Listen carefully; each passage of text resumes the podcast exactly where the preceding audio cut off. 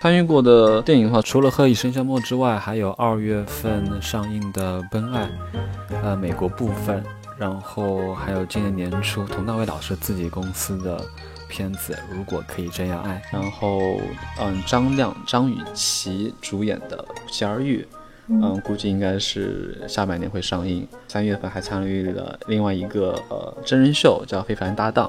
应该是前两个星期的样子，已经在网上播出了。现场是有碰到过佟大为老师，是有碰到过三次。另外的话，刘诗诗、杨幂、王千源、黄晓明，嗯，之前还碰到过梁静。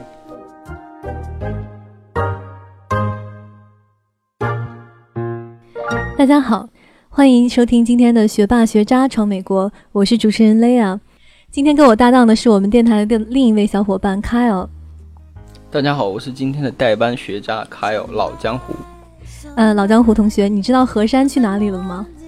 何山，我听说前几天在家里劈砖，然后不小心把右手劈折了，然后现在回中国河南少林寺找方丈接骨去了。好吧，其实看我在开玩笑了。何山同学呢？其实我记得他是空手道还是跆拳道黑带？空手道黑带，对吧？对。其实他是蛮厉害的一个人。然后最近呢，他他因为一些个人原因不能参加电台的录制，然后我们也期待他早日回归。今天呢，我们请到了《何以笙箫默》的美方联合制片 Bruce 来给大家聊一聊在美国做电影的故事。Bruce 来给大家打个招呼吧。大家好，我是 Bruce，欢迎你来到我们的节目。欢迎，欢迎，热烈鼓掌，赏花。首先，我我们第一次请到就是电影界的嘉宾，所以说我想代表我们广大的听众问一个有福利的问题，然后也是代表河山吗？对，也是代表河山来问一个我们对于贵圈最想知道的一个话题，就是我们的潜规则话题。就是我我自己首先有一个问题哈，对于我自己来说，我觉得网上说很多女明星靠潜规则上位，我觉得我自己是信的。但是呢，我就想说，我们还有很多男明星，他们到底是靠什么上位的吗？也是？难道也是靠潜规则？是怎么个程序呢？每个行业都有专业或不专业的人，呃，反正我接触过的呃片子里面，大家都很专业，所以这方面我也不是很清楚喽。我们言归正传吧，就是 Bruce，呃，首先呢，我想替大家问你一个问题，就是很多人都听过，呃。电影里有制片人这个角色，producer，但是对于大部分人来说，制片人到底是做什么呢？其实这个概念比较模糊。你能给大家介绍一下制片人到底是在电影中是一个什么样的什么样的角色吗？我目前呢还是一个刚刚出炉的呃小制片角色，然后之前也是很有很多运气元素才能接触到参与到一些中美合拍片的项目中。啊，所以对于制片人的具体的理解，肯定不是那么全面和广和深刻。那我这边就我目前接触到的一些工作，可能更多是统筹或者是现场制片，可以做一个简单的总结。嗯，制片人对我来说就是通俗易懂的，就是一个一个打电话的。就是打电话，打电话找人、找器材、找场地、找各种乱七八糟有的没的。然后相对来说分类一下的话，基本上就是，呃，三个 what 吧。我觉得可能就是三个 w 吧，不是三个 what，三个 w 就是第一个可能就是呃 what 就是是什么，就是因为电影拍摄可能很多时候。需要一些各种奇形怪状的器材或者一些场地。那作为制片人来讲，你肯定要知道导演他们是要的什么样的情什么样的场地，嗯好看不好看的，是不是那个环境的那种场地，或者是说，嗯，道具啊，各种各种东西，他们都知道。从这个电影的角度出发。对，从电影的角度出发，那是什么是什么东西？然后第二点的话就是 where，就是说你，呃，他应该是知道说你。可以从哪些地方去把这些东西找到？嗯，哪些地方可能说你要器材，哪些地方可以出租，然后哪些道具是可以做，还是要去去去借什么之类的。然后第三点的话就是 when，就是大概是，嗯，制片人是如何能在最快、最快以及最省时间的，呃，最快以及最省钱的方式下，啊，去把这项东西找到。这我觉得概括下应该就是这三点吧。那我觉得好像就是说算是一个 like coordinator 的一个工作嘛，就是把所有东西统筹起来，把这个电影拍出来的这样一个。对对。呃，这主要是我目前接触的工作，所以就是是一个执行制片或者统筹的工作。当然，作为制片人的话，他可能还有更多工作，比如说要去找投资，然后要去审核剧本，然后找适合的演员，然后导演之类的，这些都是前期的呃开发工作。然后之后的话，就是刚刚除了我执我刚刚说的执行之外，之后当然还有宣传。然后去怎么包装这个电影，然后发售出去，这也是另一方面。但是我自己个人主要接触的是，呃，执行这一块儿。所以他这个，嗯，这个职责在整个电影制制作中占的那个分量是非常的大的。所以在很多电影的开头，我们先看到导演的名字，然后再看到制片人的名字。嗯，对对，他相当于就是，呃。导演的导演嘛，就是也算是一个幕后英雄。那为什么不先先放制片的名字？这个就是因为整个电影来说还是一个艺术艺术作品嘛，所以说你就即使再商业的电影也是艺术作品。那相当于来说，你可能做作为其他的绘画或者雕塑啊什么之类的，那他们肯定都是署名自己呃艺术家的名字，而不会说署名他们提供他们材料啊，或者是提供他们颜料的那个人的名字，对吧？嗯，对。所以说就是是个艺术品。不管是他拍的好，拍的坏，都还是一个艺术品的东西。嗯，好的。那你到底参加参与过哪些电影的制作呢？嗯，作呃参与过的电影的话，除了刚刚那个《何以》的话，《何以笙箫默》之外，还有参加呃今年应该是二月份上映的《奔爱》，呃美国部分，然后还有今年年初佟大为老师自己公司的片子《如果可以这样爱》。嗯，然后王嗯张亮张雨绮主演的《不期而遇》，嗯，估计应该是下半年会上映。然后三月份还参与了另外一个呃真人秀，叫《非凡搭档》，应该是前两个星期的样子已经在网上播出了。哇，我回去要关注一下。对，我要关注一下。那听上去这个这个这个非常有意思啊！就是你合作这么多电影和电视，还有。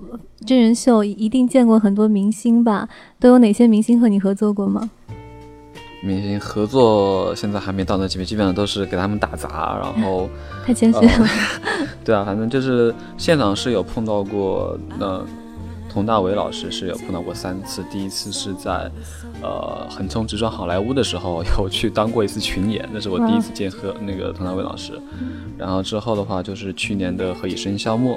然后今年年初，就是刚刚有提到的那个，如果可以这样爱，他也是男主男一。然后就是 我，他应该是，反正是记得记得我有这么一个人啊。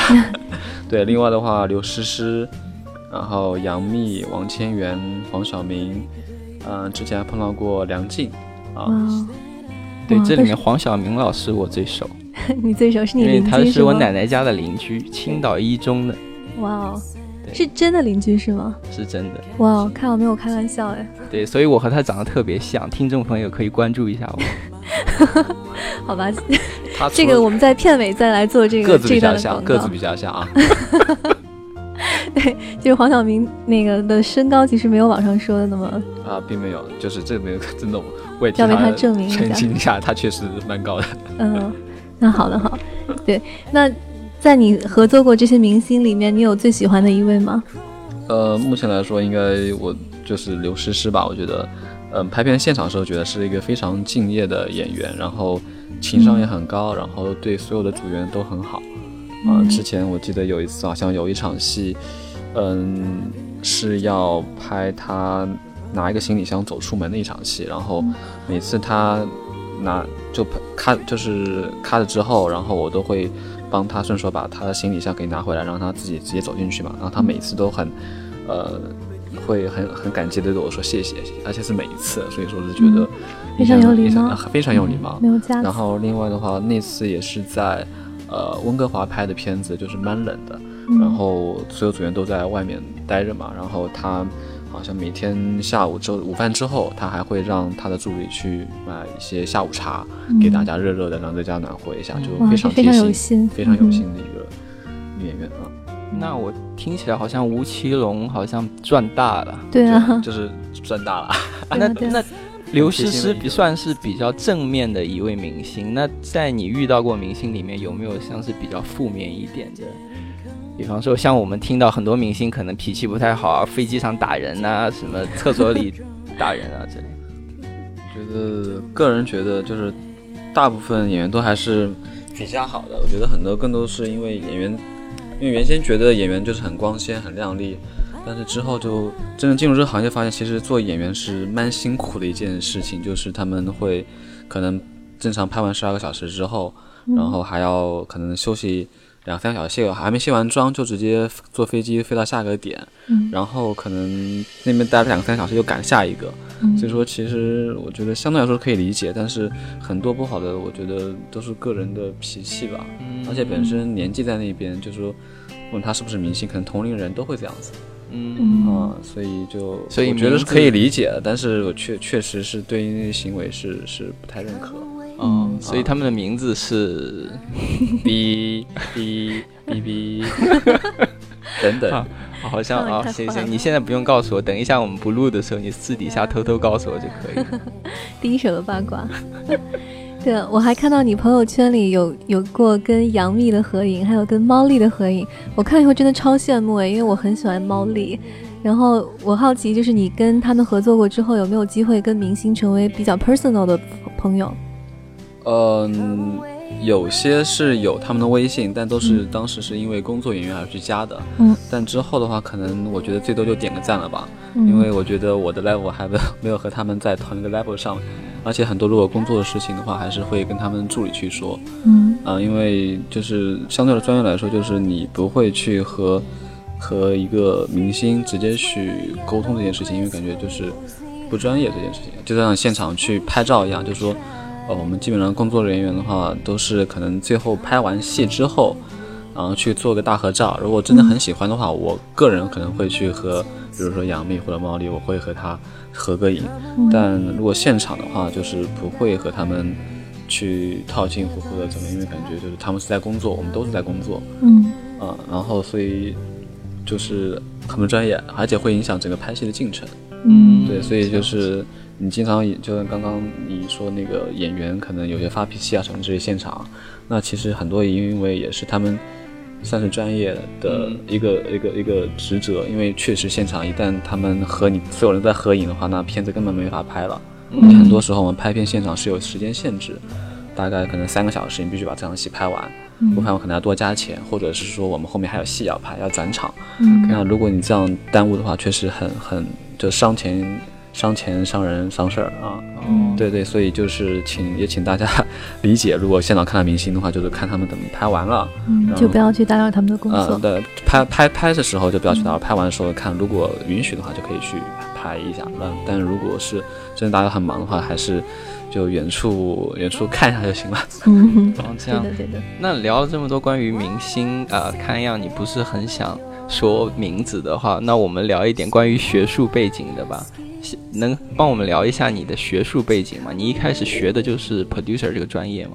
呃，我一开始呃并不是，然后开始学的是和大家一样，想学一个商科来着，学个基本款，然后呃什么娶到白富美，走上呃登上什么 人生的巅峰，成为成为成为 CEO，走上人生巅峰是吧？对。后来发现好像，嗯，到了美国之后发现好像并不是，就觉得。呃，和大家一样，都开始找自己想想做那件事儿。后来就发现，呃，因为我之前小时候是学过国画、书法之类的，然后也学过手风琴，所以说有点那么一点，就是文艺气息在里面。所以说好像那之后就。呃，开始觉得好像有点底子，可以去尝试一下。后来尝试尝试的，就是走上了建筑师这条路吧。嗯嗯，对。后来就是后来读的就是室内建筑这个专业，就主要是做类似于北京的七九八这种，呃，loft 的改建。哦。嗯，做一些比较艺术的东西。然后之前也代代表学校参加，就是做一些装置设计艺术啊，然后参加过洛杉矶，呃，会议中心的一个展览。嗯，对我用大概一千五百只飞机做了一个，一千嗯对，一千五百只纸飞机，嗯，做了一个大概的类似于形状的一个东西。嗯，哇，好厉害。嗯，那你毕业以后就直接作为做了 producer 吗？还是说你有去做什么别的工作？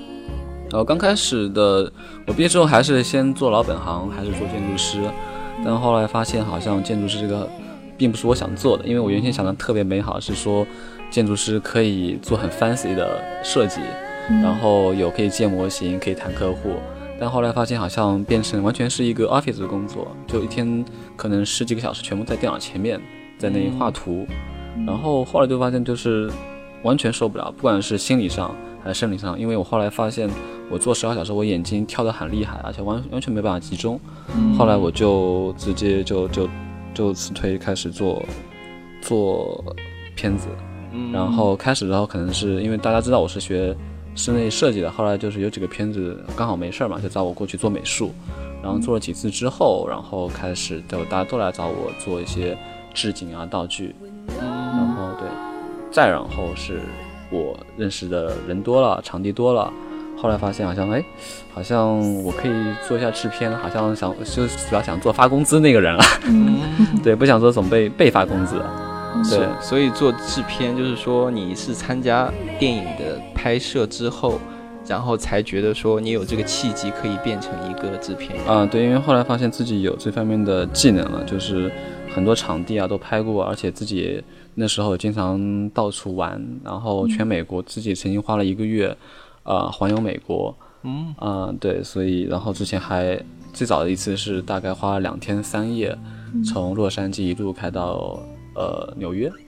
两天三夜，对，两天两天三夜一路开到纽约。对我之前开到过芝加哥，但是好像我中间一边玩一边开，好像蛮久的。我之前是二十一天从洛杉矶开到休斯顿，二十一天。对啊，OK，下一次我们可以开一个旅游的话题。嗯，可以的，请请你返场，因为我记得呃，我最早认识 Bruce 就是看他在微博上发了很多那个游记和照片，然后你也你也有就是涉及了摄影这个行业，对吧？呃，算是吧，都是手机啊，手机。但你看，照片非常漂亮，非常感谢，非常有艺术感。对我，我也觉得拍摄可能不在于，有时候不在于你的拍摄器材，我觉得很多时候在于当时的那个气氛，或者说在于他的审美。对，我觉得这个 对的，对，因为主要是他从小就学那个国画啊，还有很艺其他一些艺术设计方面的东西，所以他有这个艺艺术的修养在这里面。对的，对的，嗯。对，那在你进入这个圈子以后，你是怎么样才还会拿到项目的呢？就是说这些电影要拍是怎么样会找到你？呃，口碑吧，刚开始可能就是你拍过一两个之后，大家知道你靠谱了，然后就会陆续找过来。因为说实话，拍来拍去就这些人，所以说一旦知道你靠谱了，然后货也还行，都会陆续找过来。嗯，然后如果是国内的片子的话，基本上还是。呃，也是靠自己的人脉吧，因为有些人就是你朋友，我我基本上是就朋友刚开始的时候很兴奋嘛，刚进这行业，所以说朋友圈会发的比较多，然后大家就看我经常经常拍经常拍，即使我是一个小职位，他们也觉得我经常拍，应该大概情况都知道嘛，所以后来就是说，诶也会帮我留意一下，如果他们有需要拍片子啊，就直接说我们朋友有有 Bruce 可以拍，然后就接过来。哦，就是还是靠人脉，对对，现在还是主要是靠人脉。就是我现在好像没有主动去去找过说要找 offer 或者是找什么片子啊，现在基本上都是拍过之后大家来找的我。那你觉得说作为制片人来说，什么样的一个技能算是最重要的？就是你需要哪一些技能去做好一个制片人？制片人，我觉得最重要的制片人就是沟通吧，一个沟通能力。嗯，就是你你需要，因为制片人就是要去。呃，寻找所有的人要去和人沟通，要找演员，找可能摄影，找导演，然后一个沟通能力。另外，可能就是一个他对这个行业以及他自己个人的一些阅历吧，就是他需要懂很多。比如说拍一个有旅游片子，或拍公路片子，或者拍可能印度相关的片子，他需要这方面的一个一个背景，然后再去找合适的人。嗯。对对，然后再之后呢，可能就是他一些个人的一些技能了，哪怕是一个开车，也是一个很重要的技能，因为现在经常有碰到说说是一个呃片场助理不会开车，其实这是一个蛮头大的事情，因为现场本身如果是预算很少，然后。助理不会开车的话，就是还专门请个人开车，其实那个对预算影响还蛮大。所以说这边我知道了很多的制片，就是能开能开车，能做饭，然后车还不仅仅是普通车，卡车、房车、老爷车都开过。然后对，然后另外有些还是也是一样，和我一样是就是和雷亚和我一样都是经常旅游的人，因为他们旅游多了才知道那些场地。因为经常有些要拍大峡谷啊，拍拍一些荒漠啊，有他们就很知道说，哎哪里可以有这些景啊什么之类的。不然你如果你你什么都不知道这些东西的话，专门去找是非常难找的。哦，所以场地都是制片人在之后去找的，而不是说这个剧组在之前就是说我要跟你说我要拍哪里，跟你然后跟制片人讲。哦，他们他们也是说给一个 reference，就是说，呃，我需要沙漠大概是什么样子。那我们会根据那个电影的情况去判断，比如说他可能是要拍一个呃房子在荒漠里的房一间房子，那我们就很有意思，大概自己就心里平白是可能幻魔里可能就是一个比较破的房子，然后有有个前院后院，旁边应该带哪些东西，就就有印象了，而不会说去去一个城市里面找一个 house 很 fancy，然后有个前院，那肯定就不是那种情况。他们还是给我们给我们一些 reference。然后我们前期的时候也问他问问他要一些图片，嗯。啊，问他要一些可能另外影片的参考，然后我们根据那个参考去找相关或类似的，嗯，因为这样毕竟我们不是他们肚子里的蛔虫，我们不是很清楚他们具体确切需要哪种场地。嗯，那在你拍摄过程中，你有哪一些就是比较有印象深刻的事情吗？就是可能让你觉得说印象特别特别深。印象深刻的事情，可能就刚开始，类似于做助理制片的时候，就是记得就是一次在芝加哥拍片子，然后当就是已经拍了，已经连续看景看了八九天，每天开车都开十多个小时，可能六七个小时，然后还拍片什么之类的，一路拍到芝加哥，然后到芝加哥哥之后还要帮现芝加哥的人看景，然后要带着摄影去拍空镜。拍完空镜，可能当天第二天要开拍了，然后可能还有很多车辆，因为那次片子我是主要是管车辆的问题，然后，呃，车辆的话有八辆车，我需要我拖，后来花了一整个一个晚一整个晚上都在给那那些八辆车加油，我一个人来回来回回来，在酒店和就是停车场和加油站之间来来回回一个人加了八辆车的油，然后一直加到加到天亮，开拍的前一刻，哇，对，然后就是还蛮记忆犹新的，就是感觉。当时这样说，哇，我在干什么？对，那太不容易了。对，然后听上去就是你之前很多的经历，就比如说，呃，去学艺术、学设计、学建筑，然后包括去呃去摄影，还有去旅行，就是你做的种种的事情，都是嗯，其实冥冥之中为你后来当一个制片人来做准备。嗯，对，确实就是，我觉得现在干制片人这件事情确实。让我非常的开心吧，就觉得，因为我是觉得，呃，每天是，首先是刚刚你提到的，呃，可以把我之前所有的阅历、所有的技能都发挥出来，我觉得，呃，非常好。就是不可能说你，你可能你你你会，可能说你做设计师的话，如果还是像原来做设计师的话，可能我就只会，就每天在办公室里只会画画一项技能，可能其他技能都都已经退退化掉了。对对，可能画画技能可能会好，但也就那样子了。但是如果现在做制片的话，我所有技能都有提升，而且另外的话，另外一点就是每天我都可以学碰到新的人，嗯，看到新的场地，学到新的东西。我觉得作为一个设计师来讲，就是我是蛮喜欢这个是这个东西的，就有每天有新的东西出来，一直保持在学习的状态。嗯，个人是非常喜欢这个状态。然后另外一个重点就是作为制片人的话。钱多啊，对啊，钱多，这个很实在啊，就对啊，就因为制片人的话，毕竟发工资嘛，而且嗯，之后如果做的好的话，往大往就是往大了走的话，到时候说不定也是可以参与就影院票房的分账啊什么之类的。哇，对，就是到最后啊，那是很后面很后面，呃，我不知道有没有有没有能力或者有没有机会到达那一天，但我会。哎，我觉得你会的，因为因为感觉就是这个你之前做的事情全部在为今天做准备，就听上去很有宿命感，感觉你命中注定就要当一个 producer 这样。对，那你现在先帮我们每个人签一个名，然后到时候等你，对吧？拿拿赚很多很多钱的时候，我们可以，对吧？可以把你的签名卖掉，我们也分一点。我要我要是是那个收藏一辈子。啊，收藏一辈子哇！对啊，对啊。好，制片人制片人签名没有，要要要演员或导演好吧？哪天我都导演了，给那个才有用好吧？对啊，对啊。你想了解一个真实的美国职场吗？你想聆听在美华人打拼的心路历程吗？你想洞悉来自行业最前沿的资讯和视角吗？科技、金融、创业、娱乐，来自美国各行各业的职场话题，我们帮你一网打尽。如果你对我们的节目感兴趣，想要了解更多幕后的故事，或者与嘉宾交流互动，请关注我们的微信公众号“学霸学渣闯美国”。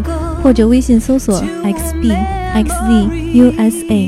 如果你对我们的节目有建议意见，或者想要推荐给力的小伙伴做客节目嘉宾，欢迎在我们的节目公众号留言。期待你与我们一起成长，一起互动，一起闯美国。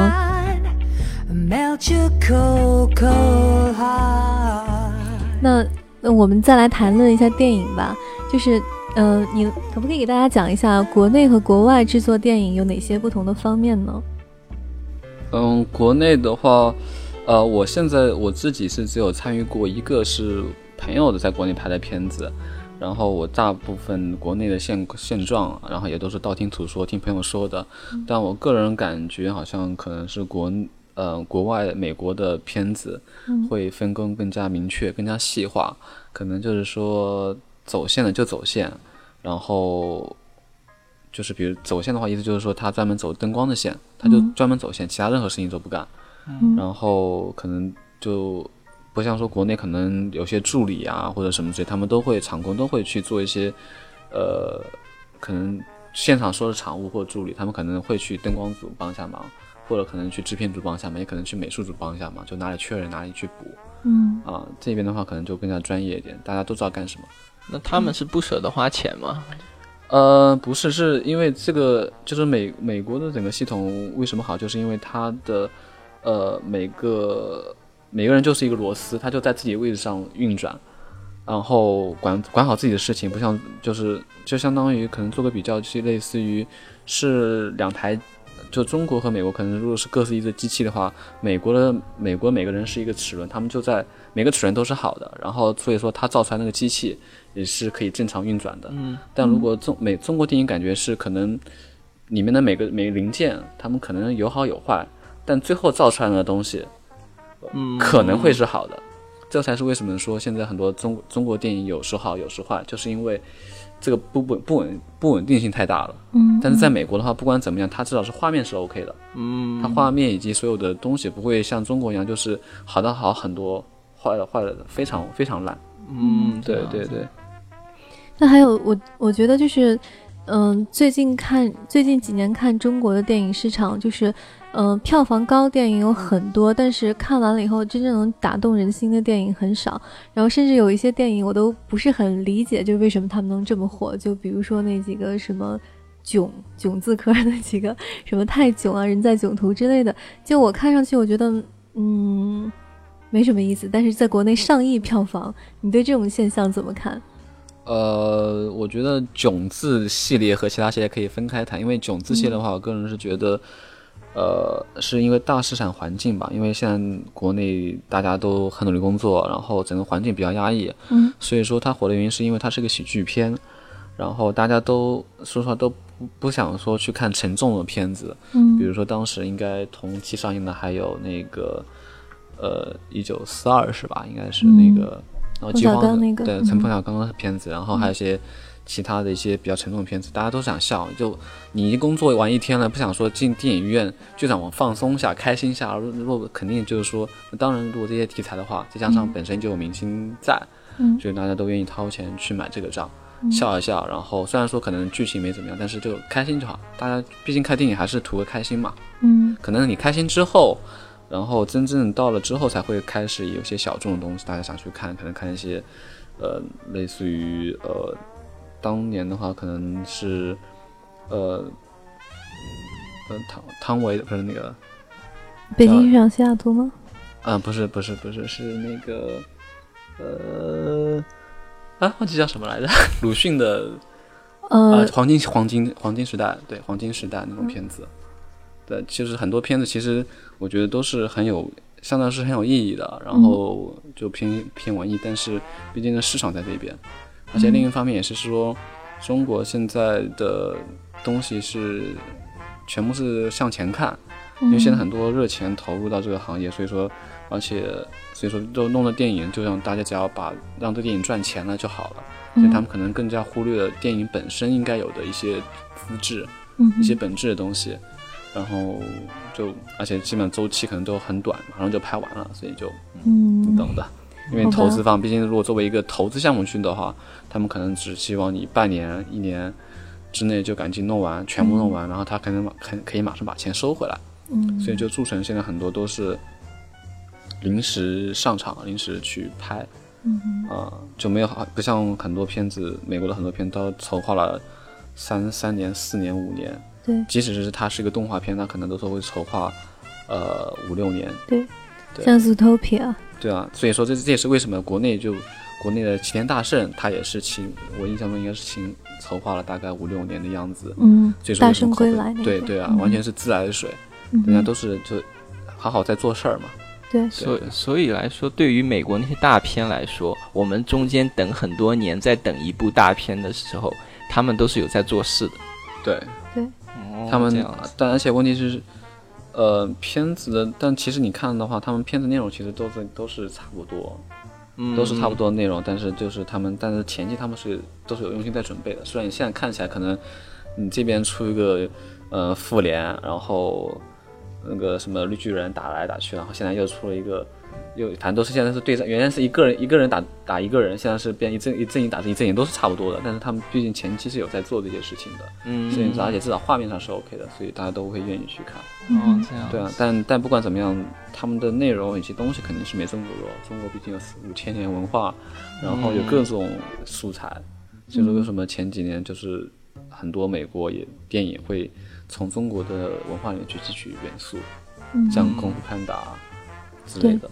我感觉还是少了一点。我觉得中国可以拍的东西太多了，只只不过可能进不了好莱坞这种主流文化圈的那种。呃，我觉得是可，因为还是一个文化文化的一个不区别而已。因为可能很多文嗯中国文化东西，美国人不一定买账，像很多笑点啊，都都因为毕竟文化区别嘛，文化有差，然后。但是美国人很懂得把中国的元素加进来，但他的他的底子可能还是美国的那个概念、那个逻辑，各种笑点、各种做事方式。你你单纯看他们的配音的情况，就可以看出来，就是说话方式完全就是美国人的方式。但是可能外形换一个包装，然后你懂得美国人就是图个新鲜。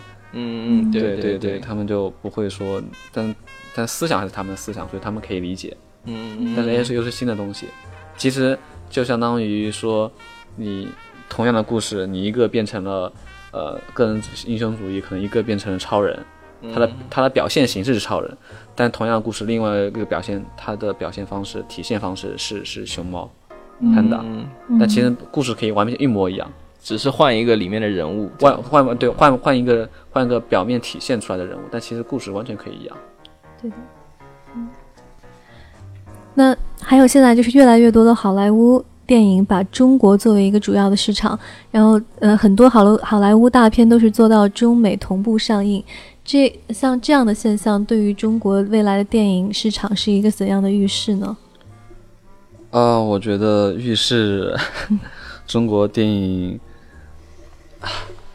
中国电影需要努力啊，因为毕竟美国的片子整个。呃系统非常完善，然后大家都会愿意去看美国的大所谓的大片。对，虽然说可能它的故事简单，然后或者是，但是它不管怎么样，画面是好的。嗯，而且毕竟大家有这么一个呃加引号的崇洋媚外的这么一个情节在这边，所以大家都喜欢看美国片子啊。短期内，我觉得如果中国电影没有就整个制作没有跟上的话，我觉得还蛮危险的。对对，但是长期来看，还是中国电影肯定是会优势，因为毕竟是一个同一个文化东西，只有中国电影人才能真正明白中国自己的电影市场，明白中国电影的观众。嗯，所以说，个人觉得还是有希望，但是就需要尽快把下面的基础给打好。因为现在毕竟下面很多的工作人员，比如在美国的话，可能刚刚提到的专门一个卷线的，啊，或者是专门一个场务，都是专业的场务。嗯。但中国很多就是完全是一个朋友带朋友，亲戚带亲戚，或者是完全做其他行业的来做这么一个相对来说可能不需要那么专业的技能，但是还是需要相对专业的一个一个认认知，嗯然后去做这件事情。嗯。啊，然后所以说为什么我今年是有看到。呃，冯小刚还是张艺谋，他有开始提出要办一个，就是学校，就专门是培训这些基层的人士，可能一个简单的场务，一个简单的呃场工，嗯，对这些对中国未来电影的未来发展都是非常有帮助的。你毕竟只要把下面基础打好了，你上面人去指挥才可以，不然的话，你下面人再厉害，下面人都不懂的话，那根本是没有任何用处。啊，嗯，毕竟执行的在人嘛。嗯。也希望他们这样的电影学校能为中国未来电影市场带来很多新的，就是坚实的力量和新的希望。那 Bruce，你做这个行业的话，你觉得你有什么梦想吗？你就是有没有特别想拍的一个电影？呃，梦想的话就是拍出一一部高质量的片子吧。就是是什么样类型的片子呢？片子的话，可能倾向于是可能讲述市井小人物的。或者是旅行相关的，因为毕竟你自己经常在外面玩啊。因为我自己是个人是从那样一个一个小一个事情出来的，所以说我对这些人物以及整个环境更加了解。而且我觉得，嗯，那些人更加很有故事吧，更加能打动人。虽然说可能对于整个大的环境来说，可能就一个沧海一粟，一个小小蝼蚁的感觉，但是个人自己自己仔细去看，嗯，非常非常打动人。嗯，对，不像现在很多片子都是，现在很多的片子都是要挖以前的以前的一些，吃以前中国祖宗的老本，但我觉得有时候可以看一下，低下头，嗯，蹲下蹲下腰去看一些身边的一些小故事、小人物。对对，有时候身边的一些故事，对，更接地气一些。不，并并不是，毕竟像你等了等了七八年的男主角。然后总是能被霸道总裁看上的女主角，毕竟 都都是只是活在电影中，但这些市井人物是真实活在我们身边的故事。我觉得这种故事更接地气，而且我觉得这应该是才是电影应该需要的东西吧，就是打动人的东西，而不是说是因为一些比较 fancy 或者对我也觉得最近好像中国电影有个趋势，就是比较喜欢拍一些。就是比较浮夸，像是对，就是有钱人的生活的感觉。但是我觉得中国好像大部分人应该不是，就是他们拍的电影应该和他们的生活好像没什么关系。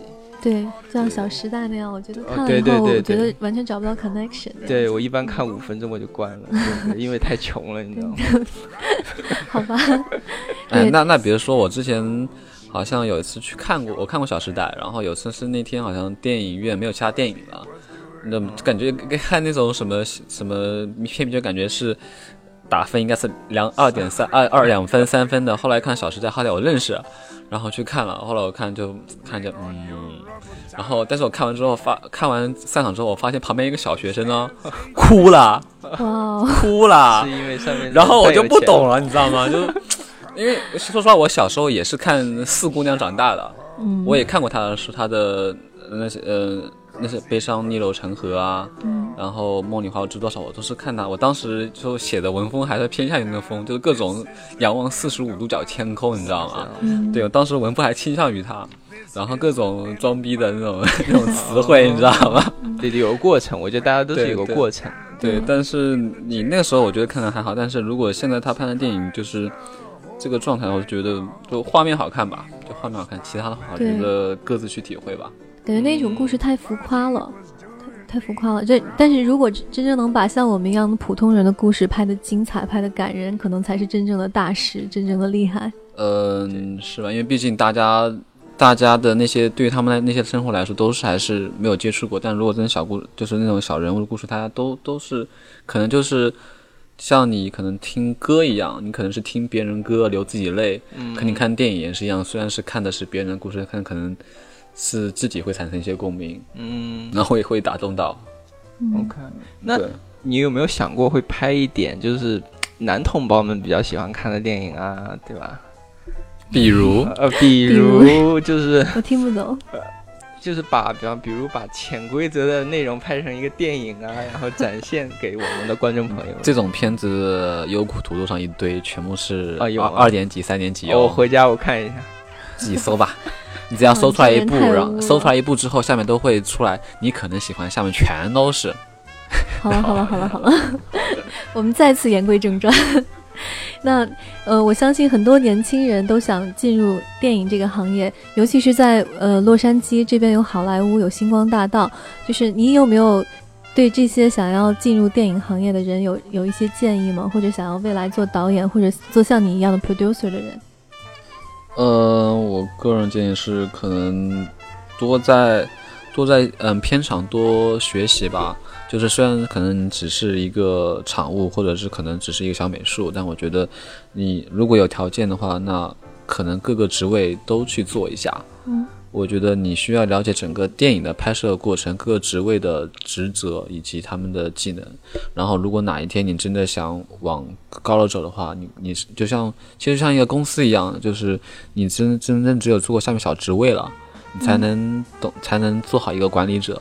嗯，对，然后就像导演啊、制片这种都算也算是电影的界的管理者嘛。那我觉得都是把手头事情做好，做好之后，然后再去做一个轮值吧。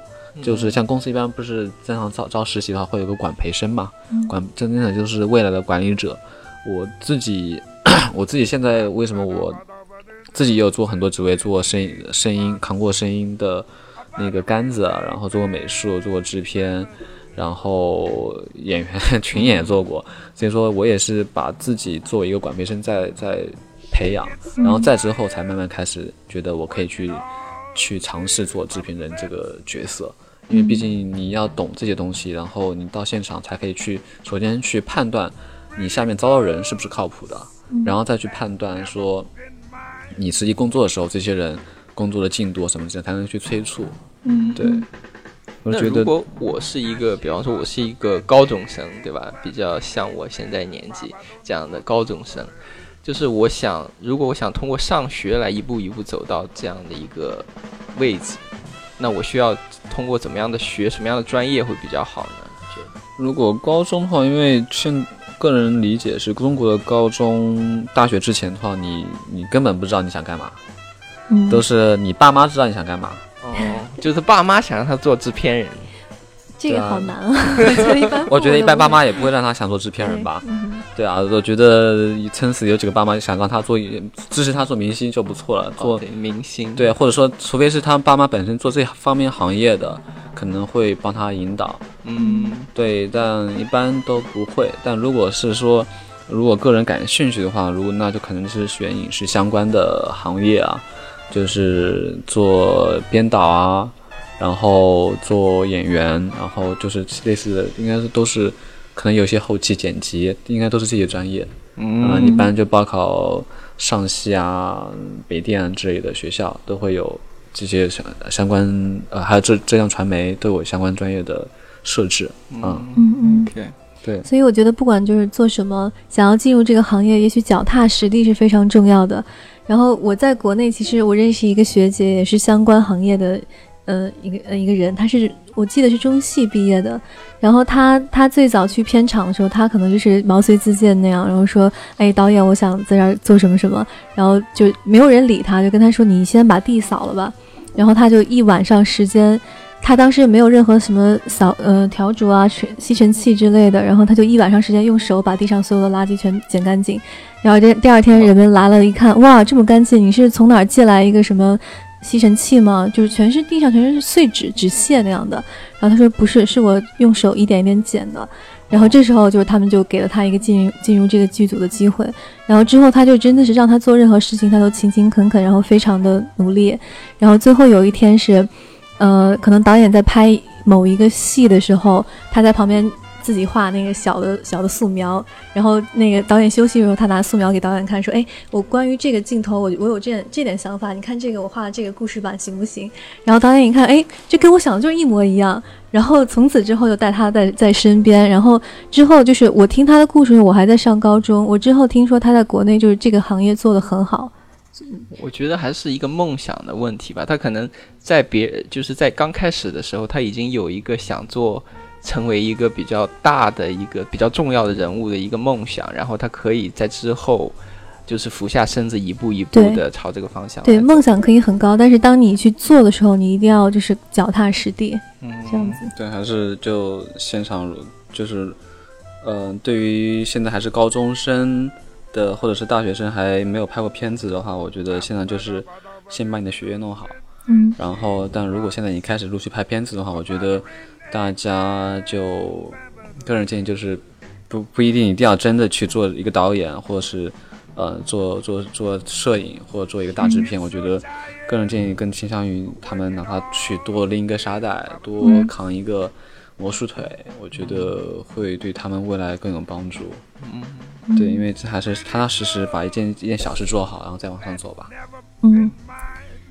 那除了做导演和制片人，如果有听众朋友想成为明星的，你又有什么建议呢？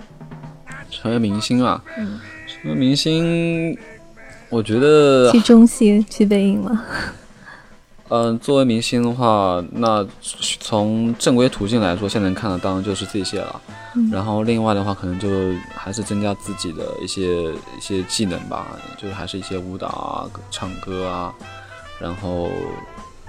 我现在了解的情况应该就是类似于韩国的，应该是那个管那个培训生，那种，然后大批的去，他们可能是成批的去培培养这些人嘛。那如果作为你自己的话，可能是自己去报一些班啊，去把这些技能给培养起来。